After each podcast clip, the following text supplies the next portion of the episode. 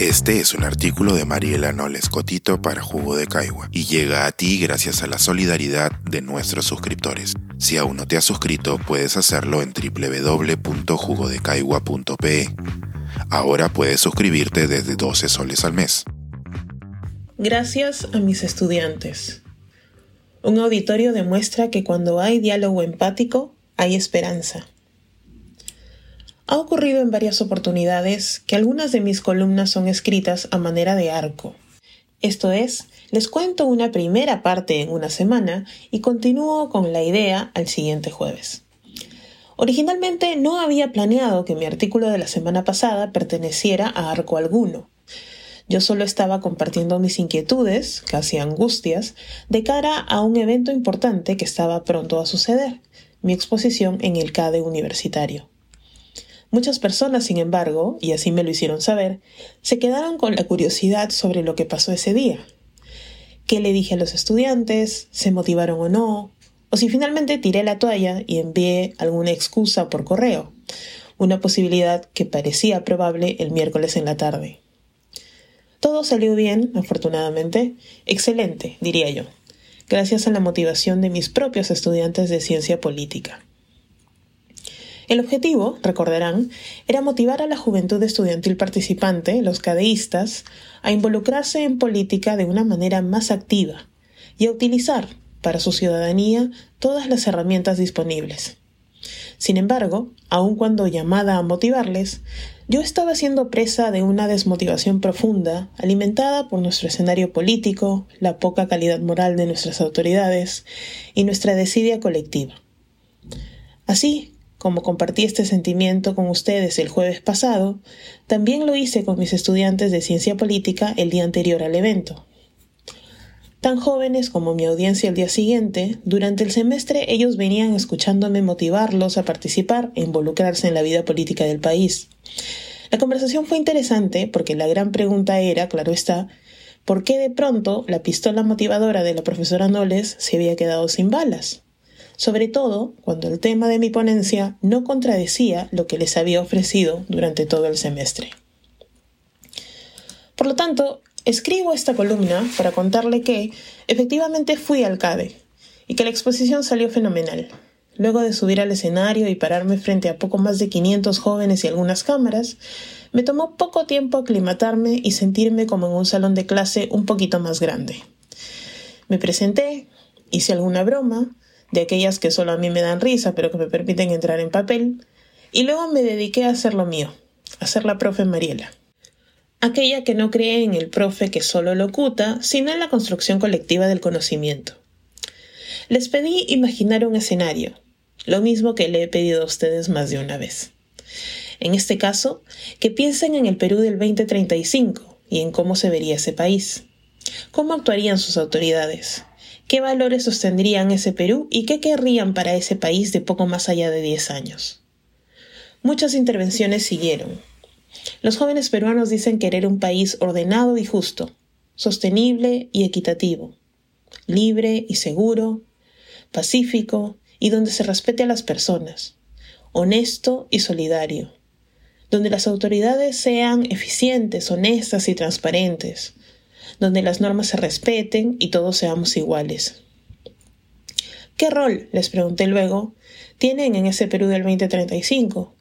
Y dado que nunca hay necesidad de irnos tan lejos, ¿qué rol cumplen en el Perú del 2023? Y obviamente esta fue una de las ideas fuerza. Ese Perú del 2035 o el del 2023 lo construimos todos, no solo nuestras autoridades o alguien más un todos y todas que obviamente les incluye. Seguí hacia mi segunda idea fuerza y luego de algún otro ejercicio de imaginación en que pudimos comprobar que ellos y ellas tenían muchas más cosas en común que sus diferencias, les insté a mantener siempre la apertura para aprender de la persona que tienen al lado, especialmente si esta persona es, entre comillas, diferente, si tiene una experiencia de vida distinta, o vive en otra región, o tiene una identidad cultural o una condición diferente. Esto es, que mantengan la apertura a aprender del y de la conciudadana. Finalmente, terminé mi charla con un llamado a la acción. No podemos hacer todo, pero podemos hacer algo. Así que manos a la obra. Todo muy bonito y sentido, incluso me cantaron Happy Verde, lo cual fue tan inesperado como conmovedor. Sin embargo, mi intención hoy no solo es contarle cómo salió todo, sino también hacer un poco de referencia al rol de los estudiantes en el, entre comillas, éxito de un profesor. Por lo tanto, escribo esta columna para agradecer a mis estudiantes de ciencia política. Cada ciclo empiezo diciéndoles que yo aprendo tanto de ellos como ellos de mí, y sospecho que rara vez me creen o pueden dimensionar a qué me refiero. En el caso de los cursos de ciencias sociales, como sospecho que también ocurre con otras ciencias, las preguntas inquisitivas, las verdaderas curiosidades, nos fuerzan a reexaminar constantemente aquello que sabemos o que damos por sentado. Y eso, para un profesor que hace investigación, es mayúsculo. Conversando con mis estudiantes el miércoles, y luego de escucharme cuestionar mi propia habilidad para motivar estudiantes diversos y que no conozco personalmente, mis alumnitos, como les llamo cuando me refiero a ellos con alguien más, me respondieron con mensajes empáticos y compasivos. Incluso una alumna me dijo, profesora, no se preocupe por motivarlos, solo vaya y haga lo que hace con nosotros. Otro agregó incluso algo así como piense que esté entrando a nuestro salón. Hay muchas habilidades que buscamos desarrollar en clase análisis y lectura crítica, herramientas de debate, habilidades para la escritura persuasiva, además de diversas herramientas para el análisis político de la realidad nacional. En mi caso, además, busco apoyarles en la construcción de habilidades blandas relativas a la empatía, el respeto a la humanidad del otro y sus experiencias.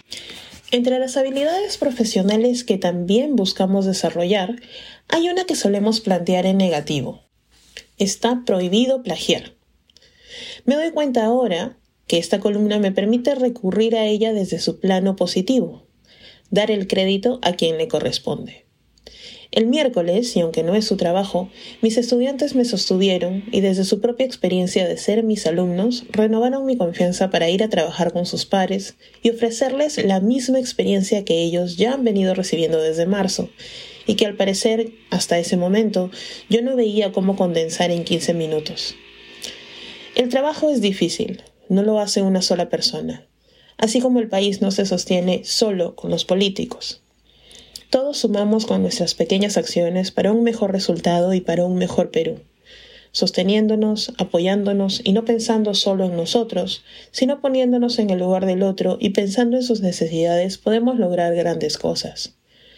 Me encanta que en lo grande y en lo pequeño mis alumnitos ya lo van descubriendo. Seguiremos entonces en el camino de trasladar esto a la sociedad. Pensar, escribir, editar, grabar, coordinar, publicar y promover este y todos nuestros artículos en este podcast cuesta y nosotros los entregamos sin cobrar. Contribuye en www.jugodecaigua.pe barra suscríbete y de paso espía como suscriptor nuestras reuniones editoriales.